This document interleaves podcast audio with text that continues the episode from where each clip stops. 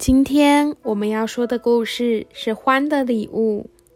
欢的礼物，欢很独立，也很讲信用，而且他还常常帮助大家。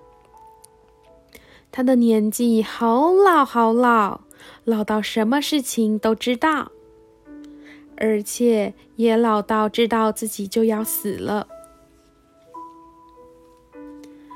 欢并不怕死，因为他晓得死亡只是让他离开他的身体，所以就算他的身体愈来愈不听使唤，他也不会心烦。他最放心不下的是他的那些朋友。欢常常告诉他们，在不久的将来，他会走向长隧道的另外一头。他希望到时候大家不要为他难过。有一天，欢看着土拨鼠和青蛙快跑下山，看着看着，他觉得自己似乎又比以前老了许多。虽然他好想和大家一起跑步，但是他的脚力却不够了。欢在丘陵上站了许久。他看到土拨鼠和青蛙快乐奔跑的样子，他觉得他好幸福。欢好晚才回到家，跟月亮说完晚安以后，他就把窗帘拉上，然后慢慢的走到位在地底下的房间。房间里的火炉闪着熊熊的火光。欢吃完晚饭以后，坐在书桌前写信。写完信以后，他把摇椅搬到炉火前，他静静的摇，静静的摇，最后便沉沉的睡着了。没想到，他做了一个他从来没有做过的美梦。还梦见他竟然在跑，而在他面前的是一个没有尽头的长隧道。他的脚力十足，根本不需要拐杖。他把拐杖丢到地上，向前跑了起来。他愈跑愈快，最后他觉得自己的脚腾空了。他的身体在空中旋转，滚来滚去，撞来撞去，却丝毫没有受到损伤。欢觉得他变自由了，他不再需要他的身体了。第二天，欢的那些朋友都聚集到他的门前。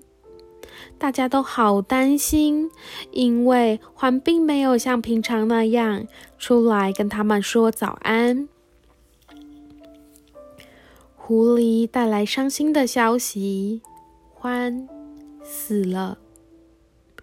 狐狸把獾写的信念给大家听。信上说：“我到长隧道的另外一头去了，再见，獾上。”由于森林里的动物都很爱欢，所以大家都好伤心。尤其是土拨鼠，它觉得好孤单、好沮丧、好难过。那天晚上，土拨鼠躺在床上，一直在想欢。泪水流进他的鼻尖，最后把毯子都弄湿了。外头开始下起雪来，就这样，冬天来临了。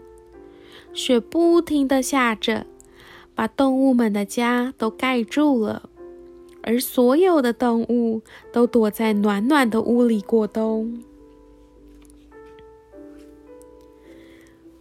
雪盖住了大地，但是却掩盖不了大家的悲伤。以前只要有谁需要欢，欢都会过来帮忙。现在欢不在了，大家都不晓得该怎么过下去才好。虽然欢说过，他希望大家不要太难过，可是这实在是太难了。当春天来时，所有的动物又开始串门子了。来来去去间，大家谈的都是和欢有关的事情。土拨鼠很会捡东西，他告诉大家，还以前如何教他用一张纸剪出好几只手拉着手的土拨鼠。刚开始，他老是会把土拨鼠的手剪断，不过最后他学会了，于是，一只只的土拨鼠手拉着手，可以连得好长好长。土拨鼠永远记得他学会剪纸时的那份喜悦。青蛙很会溜冰。他告诉大家，他一开始是怎么跟欢学溜冰的。欢很亲切，他一直陪在青蛙的身边，直到青蛙可以自行溜得很好了，他才离开。狐狸想起他小时候本来不会解领带，后来欢教他。把较宽的那一头从右边摆到左边，再绕到后面，往右拉出来以后，再从交叉的洞口往下穿过去，最后抓住较细的那一端，把领结往上推到脖子。现在狐狸还会打各种领结，有的打法还是他自己想出来的呢。而且他随时都会打着一条漂亮的领带。兔太太做的料理闻名全村。好早好早以前，欢教他做姜饼，还教他烤兔子形状的姜饼。兔太太说，他只要一想起欢第一次教他做菜时的样子。就会闻到一股刚烤好的姜饼的香味。所有的动物都会想起一些和欢有关的事。欢教每一只动物学会了一些事，它留给大家这些礼物，就好像是矿藏一样。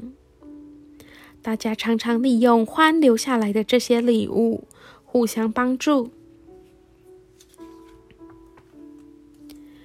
当雪完全融化时，动物们的忧伤也慢慢的退了。每一次提到欢，大家都会一边谈一边会心的微笑。在一个温暖的春日，土拨鼠来到他最后一次看到欢的那座山谷，因为土拨鼠想要跟欢说谢谢。谢谢欢留下这么好的礼物给大家，欢，谢谢你。土拨鼠轻轻地说。